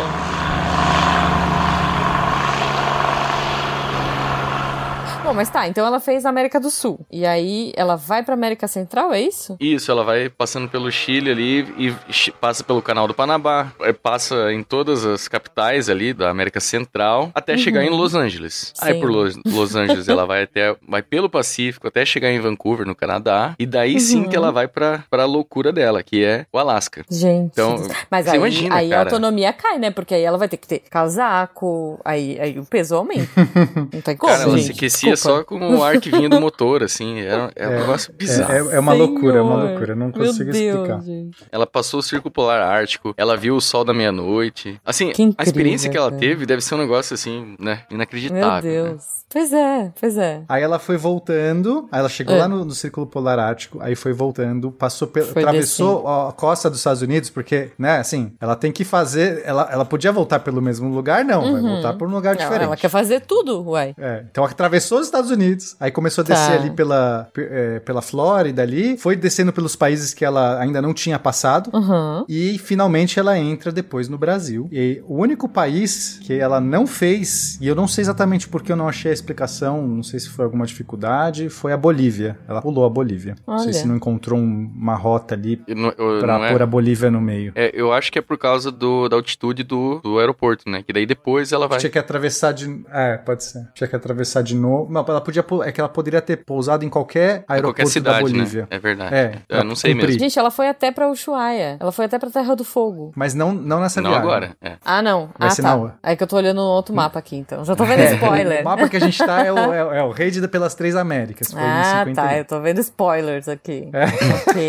É, então, é muito interessante quando ela chega no Brasil, que Hum. ficou bastante famoso na época também, o ato dela, que quando ela pousou em Macapá, ela se ajoelha e de emoção ela beija o solo, né? Tava voltando ao Brasil, assim. Não. Esse sentimento, né, de chegar em casa. E aí, ao Uhum. invés de ir direto pra, né, pro su- sudeste, pra, pra, pra São Paulo, ela começa a aceitar convite pra parar, em Manaus, Belém, São Luís, Fortaleza, Natal, enfim. Que é um certo, monte de gente. lugar, né? Coisa maravilhosa. Entendeu? Tá chegando, vou dar mais um rolezinho, né? E aí Tá até que ela. certa. É, até que ela termina no Rio de Janeiro, né? Também escoltada. E aí 10 aviões da FAB fazem esse acompanhamento dela até ela pousar no aeroporto Santos Dumont. Gente, E aí, então, céu. só, só essa viagem, pra vocês terem uma ideia, são 51.064 quilômetros. Ela fez em Meu Deus. 364 horas somadas de, de voo. Ok. É uma loucura. Tá no Guinness. Gente. Tá no Guinness. Não é possível. Ó, é, eu espero que esteja, tem que estar. Mas eu digo, o, a, pra vocês terem uma noção, a moça que fez aquela travessia eh, Grã-Bretanha até a Austrália, que, que era a referência que ela tinha, que já é uma travessia Sim. gigantesca, eram 16 mil quilômetros. Ela fez 51 mil. Meu Deus. Ok. Então, assim, bom. aí dá pra entender o feito. Ela não. Então, o que acontece? Ela nunca pôde atravessar o Atlântico ou o Pacífico, porque o avião dela, sem, sem cavalos, não dá, não é impossível. Mas, então, o que ela fez? Ela se virou com o que ela tinha. Eu só tenho esse avião de, 100, de 90, eu vou. eu- O que, que eu posso fazer? Eu posso ir pingando na América inteira, é isso que eu vou fazer. É isso que- Genial. Maravilhosa, gente. Cara, é inacreditável. Por que, que a gente não conhece a Ada Rogato na escola, gente? Eu tô chocada. Exato. Tipo, é real, assim, real. A gente conhece Santos Dumont e não conhece a Ada Rogato. É absurdo, Uhum. absurdo. Meu Deus. Enfim, continua. Acabou? Foi isso? Não acabou. Chegamos Não. aí? Não acabou, Como meu Deus. se não bastasse, Ok. ela, no ano seguinte, falou: Ah, faltou a Bolívia. Ah, não posso, verdade, não posso verdade. deixar a Bolívia de, pra trás. Eu preciso Coitada da Bolívia. Os bolivianos que ficaram Bolívia- chateados. Ficaram, ficaram, rolou. Ficaram né? chateados. Só, que, Ok. só que aí é o seguinte: ir pra Bolívia eu posso fazer, fácil. Não, quer dizer, não é um. É. Perto do que ela já fez, não é difícil. Hum, justo, ok. O que, o que seria difícil, e seria um feito único e primeiro de todos, seria ela pousar com um avião desse no, avi no aeroporto mais alto do mundo, que é, fica, é o El Alto, que fica ali perto da, da, da capital lá da Bolívia, que é La Paz, e fica a mais de 4 mil metros, 4.071 metros de altitude. É, é assim, é muito. pousar no, aeroporto desse. Então, Ok. novamente, o avião que ela tinha era o teto de 5 mil. Aí você fala, ué, se é teto de 5 mil, pousar em 4 mil dá. Mas não é. O teto, Mas pensa você que tem o que vir é do alto, limite né? do limite. É, é verdade. Não, o teto, o teto é onde você fala assim, o avião tá morrendo, você não quer voar Sim. no teto. Porque você perde 10% de potência a cada mil metros. Então, nos 4 mil, ela já tá com menos, ela tá com Meu 60% só Deus. do motor. Nos 5 mil, ela tá com 50%. Pra você poder fazer uma manobra, pra você poder... Exato. Primeiro que ela teria que atravessar os Andes nessa, nessa, nessa região, que é mais alto. Os Andes na Bolívia é mais alto do que no sul. Então, eu já teria que fazer a travessia nos Andes nessa altitude. E aí a galera falou, não, não dá, não dá. E depois pousar num negócio... Ninguém, nem homem, nem mulher, tinha pousado nesse aeroporto com um avião desse tipo. Ninguém. Ninguém cogitava isso, né? É, teve, ó, a Gazeta, a Gazeta, aqui um jornal chamado A Gazeta, de 15 de julho de 52, disse: Nunca alguém antes tentara, e não seria uma mulher a primeira a conseguir vencer essa barreira. Ah, Aí pronto. ela falou: é "Ah, isso. meu filho?" não, é, mas é isso. É isso. Se eles não tivessem escrito isso, talvez ela não tivesse É. tentado. Mas escreveu, meu filho, acabou. Aí ela, tipo, deu aquela, a- aquela torcidinha no pescoço, assim, estraladinha no pescoço falou: Ah, é? Peraí, segura aqui minha, minha caipirinha. Exato. disseram pra ela, não dá, ela falou, ah, dá. Ah, dá. ah, meu Deus. meu Deus. Boa, Guaxa. É isso, Guaxa, é isso. Agora já não era mais um Fusca, né? Agora era o quê? Um Chevette pode ser. Pode Se ser. tiver. Um Fiat Ela 147. Pô, pode ser, o porquinho é o 147. Ai, Ela vai Deus. até o IPT e pede pra fazer algumas modificações, né? Pra... Ela tinha os amigos, lembra que ela, Ela foi, foi piloto, piloto de de teste. testes, né? Ela Isso. tinha já ah, os brothers. verdade, verdade. Ela rebaixou e botou o neon. Ela encontrou com o Zé lá, o Zé arrumou pra ela. Foi, ela Não, encontrou não. com o Zé, certeza. O Zé, o Zé bagunça. Eles É. fazem as modificações, envenenam um Chevette, aí ela parte. Não, Genial. ela teve que arrancar a bateria. O avião foi sem bateria, ela dava a partida na mão, no Meu motor. Deus. O avião foi só com tanque de combustível. É, foi com metade do óleo. Assim, ela deixou pra encher o óleo, o óleo do motor, pra, que pesava. Ela deixou metade pra encher no meio do caminho, pra, pra economizar. Então, assim, sabe, a- a- a- é, tirou o O avião foi pelado, Meu mas foi. Deus. É, foi Ok. dessa, dessa vez que ela deixou a bolsa dela no hotel. Ela não, não levou nem a mala. Foi, como- Ok. Não do Vamos, vamos que vamos. Só Tá, a e aí ela chegou, conseguiu, gente, Aí fez. Foi a primeira pessoa a pousar um avião desse de no El Alto. abaixo de 100, de 100 cavalos em El Alto. Meu Deus. E completou o circuito, né? Aí, Ela consegue né? completar. Pois é, que aí ela faz todos os países das Américas. Uhum. E sempre, todo lugar que ela vai, ela pousa de. Ela, ela salta de, de paraquedas. Agora, tem uma história muito legal nessa que ela chega lá na, na, em El Alto. Aliás, antes de El Alto, ela, ela, quando ela acabou de atravessar os Andes, ela pousa numa cidade chamada Santa Cruz de la Sierra. E lá, nessa cidade, estava sendo. É, estava espera, tava sendo esperada uma comitiva para fazer a inauguração da linha do Correio, Correio Aéreo Nacional entre Brasil e Bolívia. Então, você imagina que era um, um evento, um evento com várias pessoas importantes. E quem estava ali? O brigadeiro Eduardo Gomes. E para quem ouve o Que Brasil vai pro aparece espaço, sabe quem é Eduardo Gomes. É um dos vilões, talvez, vou colocar assim, entre aspas, na nossa, nossa história. Ah, não, vilão não é, vai. Mas ele é o, é o cara que, que, que tentou zoar o, o projeto É, lá. é. E que Enfim. dá a origem ao nome do doce, que a gente, que todo mundo conhece. Brigadeiro. Olha. Exato. Mas enfim, aí ela pousa nesse evento. E aí, galera, tipo, ah, um avião que veio. Mas tudo bem, porque. Cadê é o os- piloto, né? Era um evento de avião, de avião, era correio aéreo de avião e todo mundo veio de avião. Quando desce uma mulher, ninguém tava entendendo nada. Como assim? Aí é a Ada, é a Ada. Ela roubou a cena. As pessoas pegaram ela, levantaram, levaram pra rua, fizeram um, um banquete pra ela e meio Ah. que o Eduardo Gomes ficou de escanteio. ninguém nem olhou pra ele. Aí ela roubou a cena do cara. Aí ele ficou Muito triste, bom. pegou um pote de leite condensado.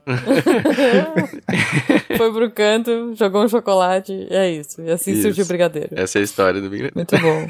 Muito bom, muito bom.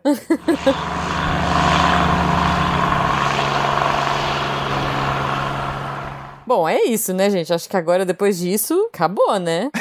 Pior que Mais não. ou menos, Tanta mais ou menos. coisa. Aí, em meu 56, ela resolveu fazer o circuito do Brasil. Era o ano Santos Dumont, né? Era o cinquentenário, Cinquentenário, do, do voo é. do 14 56, bis. né? Uhum. Exato. Então, pra, vamos, como é que a gente pode comemorar? Vou fazer um tour pelo Brasil. Justo. E ela faz um. Dentro desse tour, né? Que a gente não vai conseguir contar todos os detalhes, porque, enfim. Uhum. É. Ela simplesmente faz um negócio que ninguém tinha feito antes, nem também, nem homem, nem mulher, que era atravessar o Amazonas, chamado também de Inferno Verde, com o seu, o seu aviãozinho, que só no voo visual, porque é Uhum. Meu a selva Deus. amazônica, você não tem referência, é tudo, é aquela. Você consegue imaginar o tamanho da selva amazônica? Você atravessar toda essa região de, de avião e, e- e- e você tem que encontrar os pontos certos pra fazer né, aquelas pistas no meio do nada. Ela, ela inclusive, pousou em terra indígena. Ela, ela não foi, Lennon? Foi. Mas é é só com uma bússola, gente. Como que isso Meu é possível? Deus. É isso que eu fico. Cara, É inacreditável, gente. É inacreditável. É, e é todo mundo falou assim: não, não dá pra fazer. E ela foi, sem Nossa. rádio.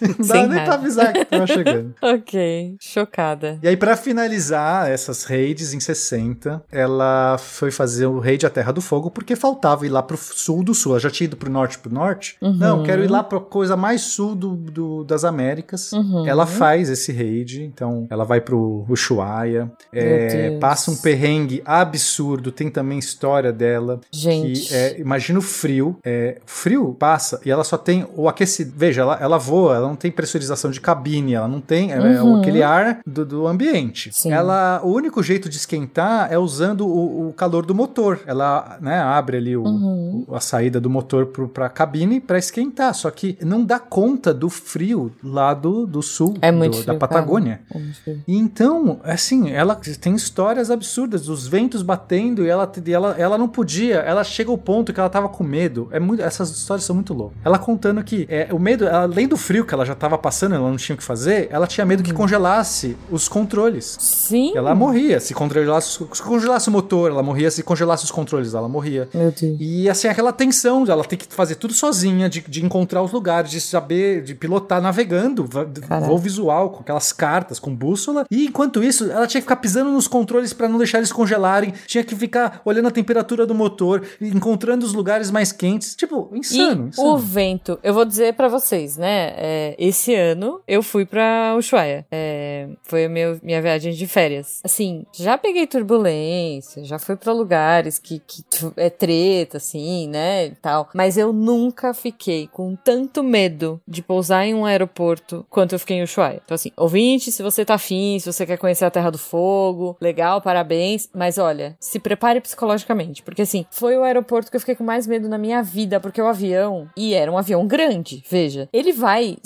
Eu não sei como o piloto pousou aquilo. Porque, de verdade, é um vento que bate de um jeito que eu falei assim, gente, não vai dar, não vai dar. Tipo, real, assim. É um vento cruzado, é um negócio que até o último minuto eu achei que o avião não ia conseguir pousar certo na pista. Imagina. Ada passou por ela. isso. Então, é isso que eu tô pensando, porque assim, eu pegou um vento de-. Ela pegou vento de 100 km por hora. Teve um trecho que ela teve que fazer pra ela poder manter a rota dela. Ela teve, teve que inclinar o avião dela a 45 graus. Imagina. Então, Ele do ladinho, assim. Gente, Você vocês tá não estão entendendo. É assim, é isso que eu tô dizendo, assim.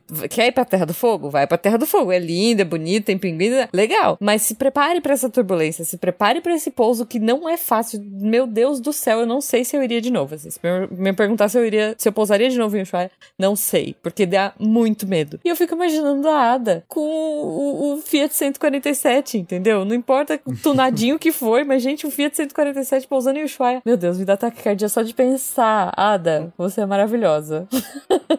Caraca, mano. Tá de parabéns, meu Deus. Fora tudo que vocês falaram, né? Fora tudo, o motor, o frio, o desespero. Caramba. Sozinha. Sozinha, sem rádio. So- so- sozinha Sim. pra mim já é tipo sozinha, gente. Sim. É, é, não, é inacreditável. Tudo isso é inacreditável, gente. Por É que- inacreditável. E inacreditável. por isso que, se nesse momento existisse, a- abrisse um candidatos para pilotos de teste de Alcântara, ela seria, ela teria se candidatado, eu tenho certeza. O, o contrafactual que eu, tô- que eu criei lá, ele é mais real do que essa história toda aqui. É verdade. É, Pior tipo, é que ela é. era, gente, ela era uma, além dela, tipo, tudo isso, assim, é, o, o grau de perícia, tô- tô- não, coragem é uma coisa que a gente tá, Uhum. mas a perícia dela de aviadora é extraordinária. Tipo, Sim. ela controlar um avião desse, nessas condições, de tudo que ela passou. Então, assim, tipo, a gente tá falando, assim, de uma aviadora... Assim, ela não, nunca teve um avião super poderoso pra, talvez, Imagina fazer jus às habilidades dela, entendeu? Ela, ela poderia ter ido pra, pra aeronáutica, se a aeronáutica aceitasse pilotos é, mulheres, sabe? Porque, assim, ela... Certeza, ela tem uma capacidade de, de, de pilotagem absurda. Eu colocaria todos os, os coronel lá no chinelo. Mas, enfim, aí ela terminou esse raid, ela queria fazer um próximo, e só que pro próximo ela queria fazer fora do, das Américas, né? Ela, já- ela não tinha mais o que fazer na América, não, não tinha ponto que ela não foi, então o que, que eu vou fazer nas Américas? Então ela precisava de um avião melhor. Ela aposentou o avião dela também, porque já tava, né, só o pó. É, aí vários, as pessoas, as notícias vinham, aí, os preside, aí o presidente do, do, do Brasil, que nessa época era o Jânio Quadros, e o presidente dos Estados Unidos, que era o Kennedy, os dois prometeram pra ela, o Kennedy, o Kennedy, né, assim, o, o presidente dos Estados Unidos, soube dos feitos dela, porque não, não era só o Brasil, as Américas sabiam de quem era a Ada, sabe? Esse é o ponto. Prometeram a ela um avião melhor e, um- e financiar um- uma viagem. Eu, não- eu não sei, ninguém sabe os detalhes dessa viagem. Eu nunca, não encontrei um registro qual era a rota dela, mas sabia-se que ia ser além das Américas. Mas aí o Jânio Quadros é, renuncia oito meses depois Poxa que ele assume e o Kennedy morre assassinado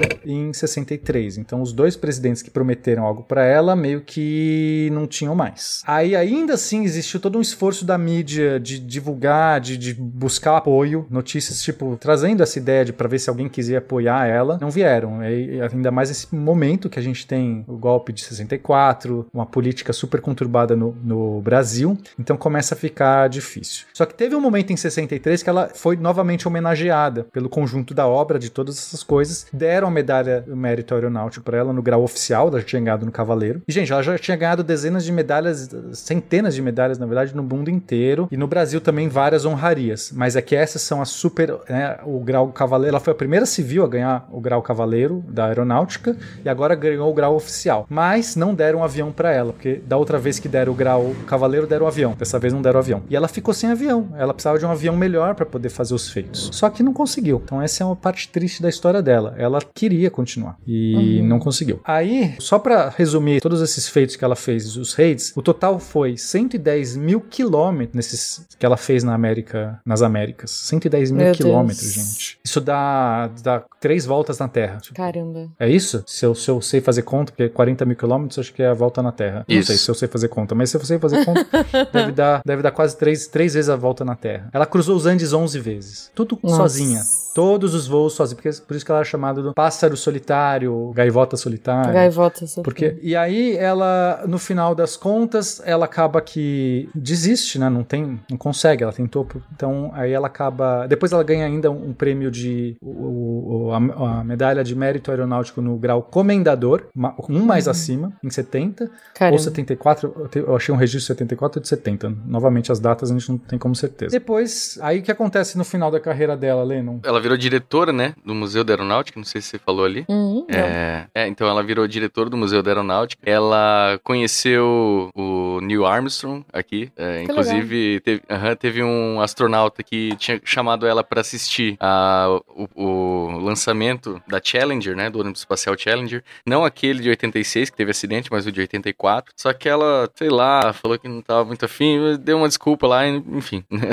Deu migué. Não, não, é, deu um migué. Depois ela trocou também de trabalho público, assim, mas no fim das contas ela acabou ficando mais ociosa, assim, só fazia alguns trabalhos mais, é, mais voluntários, assim, sabe? Ela Uhum. fez parte do Instituto Histórico e Geográfico de São Paulo, Sociedades Amigos da Cidade, enfim, da Fundação Santos Dumont, né? O- Várias- esse Museu da Aeronáutica que ela foi diretora foi é, é aqui no, no Ibirapuera que existia e ela e o avião que ela voou, o Brasil, né, o ficou lá por muitos anos. É, ela doou, né, pro, pro lugar e ficou lá em exposição. Só que aí depois o museu fechou Poxa. e o avião foi parar na exposição da TAM, no Museu da TAM, que ficou por muito tempo. Eu pus foto do, do avião. Você vê o avião é totalmente coberto de inscrições, É muito não cabe massa. nada. É, tipo, é muito legal, né? maravilhoso. Onde será que tá, né? Hoje em dia. Então, imagina cada inscrição dessa é uma história, é um lugar que ela pousou, é uma, uma lembrança, é uma pessoa, tipo assim, é, é- é uma, é. uma relíquia. Esse avião é uma coisa, assim, é, não não tem, não tem preço esse avião, porque ele foi que voou 51 mil quilômetros, mais, né? Porque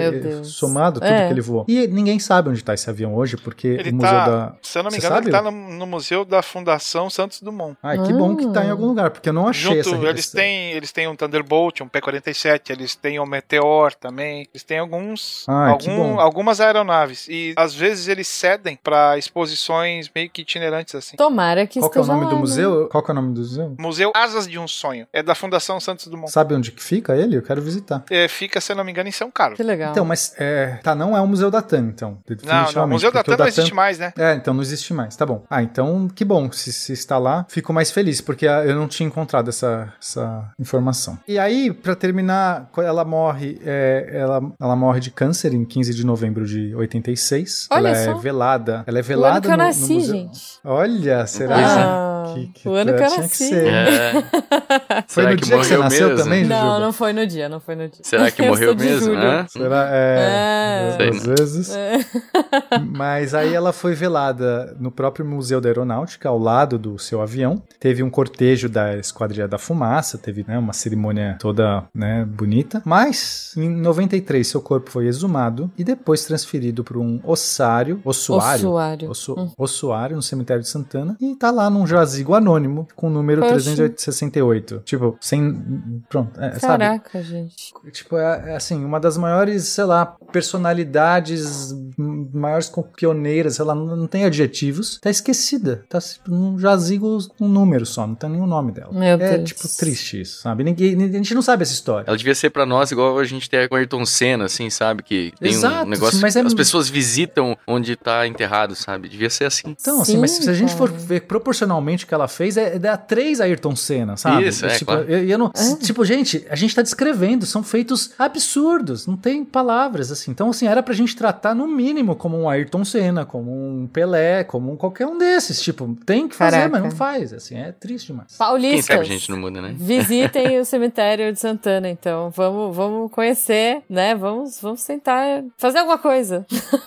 Sei lá.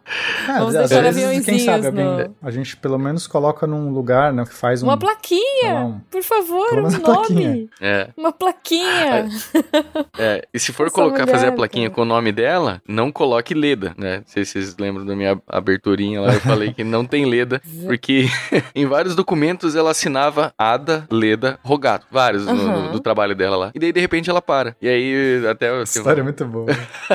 Aí o pessoal diz que realmente nos documentos dela não tem Leda, é Ada Rogato. Então, por algum motivo, ela. ela colocava Leda, né? E eu até comentei com o Pena quando a gente tava conversando sobre isso, que a, a minha companheira, na época da faculdade, ela assinava sempre o nome dela com acento e a secretária da, da faculdade falou, viu, por que, que você coloca acento no teu nome se não tem? Dela, mas como assim? Ela, eu cadastrei seu nome aqui, eu sei que não tem acento. Aí ela olhou a identidade dela e realmente não tem. ela assinou vida inteira errado. Então talvez tenha acontecido algo parecido, não sei. Ok. Será que era o jeito que a mãe chamava ela? É, eu não sei. Ela achava que Gente. tinha Leda no nome. E é muito curioso que eu achei até o documento que fala assim: é, mesmo que durante a sua, sua estadia aqui no Instituto Biológico ela sempre pôs Leda, nesse dia ela pede para retirar, dizendo que não está na sua certidão de nascimento. Eu já falei, essa história não faz sentido nenhum, cara. Assim, né? faz Justo, sentido. justo. Ok, é isso, gente. Ela decidiu trocar, poxa vida. Mas então que a gente não esqueça mais o nome da Ada Rogato. Essa pessoa incrível, essa mulher maravilhosa que fez tantas coisas e que eu gostaria de saber de você, ouvinte, se você conhecia a história da Ada Rogato e se você tá chocado, tá encantado e apaixonado que nem a gente por ela. É, até tem uma praça em São Paulo com o nome dela, tem uma rua em Ribeirão Preto, é, tem um, foi lançado um filme uma vez, mas um Não, curta-metragem. esse filme nem assistam, gente. É, então assim, Eu mas, assisti, mas assim, assisti, esse filme é horrível. tudo isso Então, é muito não tenho, pouco, não tenho. né, pra essa pessoa. É muito É pouco. muito pouco. É isso. Acha quer fazer alguma outra piada? Ruim? Boa? Não, assim, não tem nada no meu roteiro. Tem uma frase do Dalai Lama que eu acho que encaixa aí. Maravilhoso. Ele diz o seguinte: a vida é mais emocionante quando se é ator e não espectador, quando se é piloto e não passageiro, pássaro e não paisagem, cavaleiro e não montaria. Tudo que ela foi, não foi montaria, não foi paisagem, muito menos passageiro, né? É isso. Depende, assim, quando, quando ela pulou de paraquedas, ela era passageira. Se ela fosse a piloto também, ela perdia o avião. Ela não pulava, ela saltava. Ah, meu Deus. E ela se empurrava a si mesma. Empurrava-se a si mesma, cara. Quando eu li isso, eu falei, isso é muito si bom, gente. Eu preciso usar isso em algum lugar. Acho que eu vou usar no roteiro. Se tiver algum momento que. Pronto, já Muito bom. Empurrava-se a si mesma.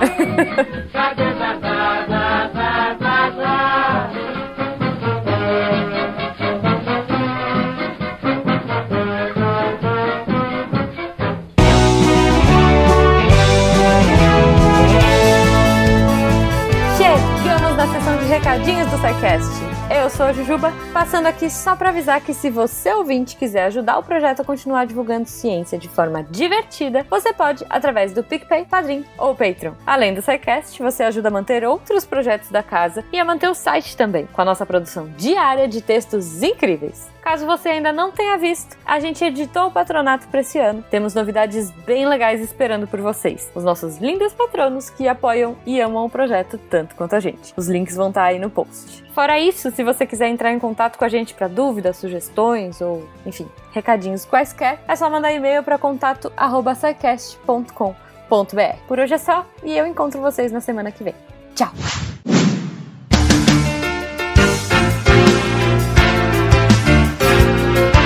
Atenção para o informe semanal dos textos da semana. Segunda-feira, Rodrigo Braga com a explosão de poeiras combustíveis. Ele vai falar um pouco daquele desastre, né? aquela, aquela catástrofe que aconteceu em julho esse ano lá no Paraná e explicar a física por trás da, dessa explosão, né? De como que partículas de poeira podem gerar explosão. Na quarta, Games no Lab, Luas de Júpiter, parece Dead Space, Colônias Espaciais e Grande Lake. Texto do Augusto César Rodrigues Grangeira. É, bom, parece Dead Space, então não é. É, Ele vai falar do game The Callisto Protocol e usar para falar um pouco das luas de Júpiter, né, em especial das que aparecem no jogo, mas não só delas. E na sexta, saindo o texto final da trilogia do William Spengler, Lembrai-vos da Guerra, as campanhas de 1805, Austerlitz, 1812 Rússia e La Grande Armée, parte final, que ele vai derrubar, né, um pouco aquele mito do Napoleão perdeu pro General Inverno, um mito que ele vai falar até que é construído pelo próprio Napoleão. Então vai lá para descobrir o que, que tem por trás do mito, né? Como que foi essa grande derrota aí do Napoleão Bonaparte. Esses textos e mais, muito, muito mais, você encontra em www.deviante.com.br. E você também pode se tornar uma redatora deviante. Manda um e-mail para contato@saicast.com.br e vem fazer parte da equipe. Eu sou André Trapani, explodindo luas e apagando a luz da Torre Deviante.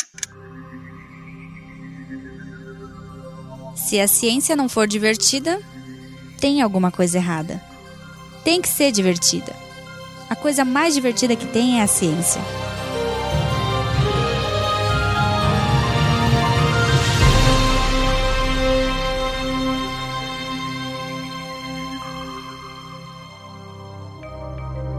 Este programa foi produzido por Mentes Deviantes.